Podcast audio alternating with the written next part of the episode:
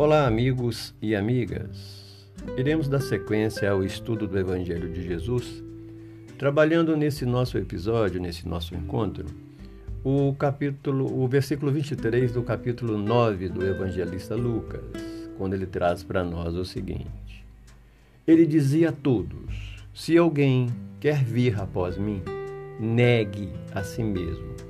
Tome a sua cruz a cada dia e siga-me. Meditemos. O aviso do Senhor é insofismável. Siga-me, diz o Mestre. Entretanto, há muita gente a lamentar-se de fracassos e desilusões em matéria de fé nas escolas do cristianismo por não lhes acatarem o conselho. Buscam Jesus fazendo a idolatria em derredor de seus intermediários humanos e como toda criatura terrestre, os intermediários humanos do Evangelho não podem substituir o Cristo junto à sede das nossas almas. Aqui é o Padre católico, caridoso, caridoso e sincero, contudo incapaz de oferecer a santidade perfeita. Ali é o pastor da Igreja Reformada, atento e nobre, mas inabilitado à demonstração de todas as virtudes. Acolá é o médio espírita abnegado e diligente, todavia distante da própria sublimação.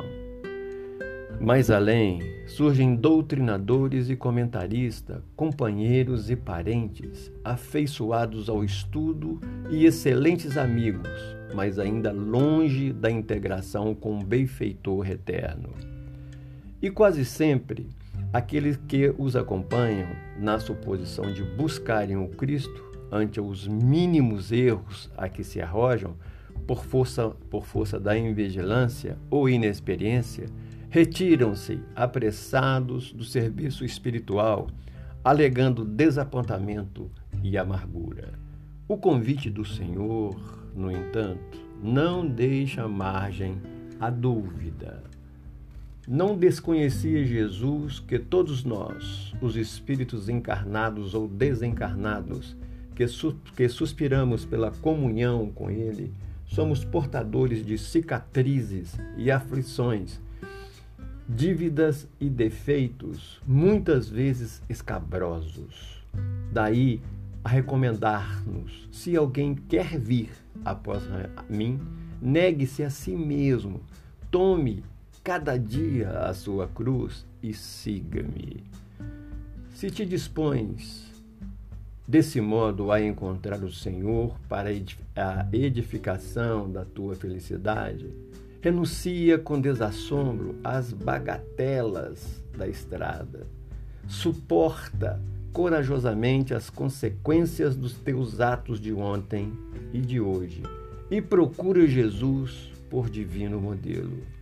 Não esqueças que há muita diferença entre seguir ao Cristo e seguir aos cristãos.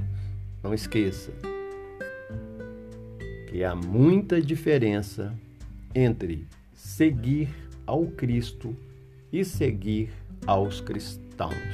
Que possamos refletir nesses ensinamentos.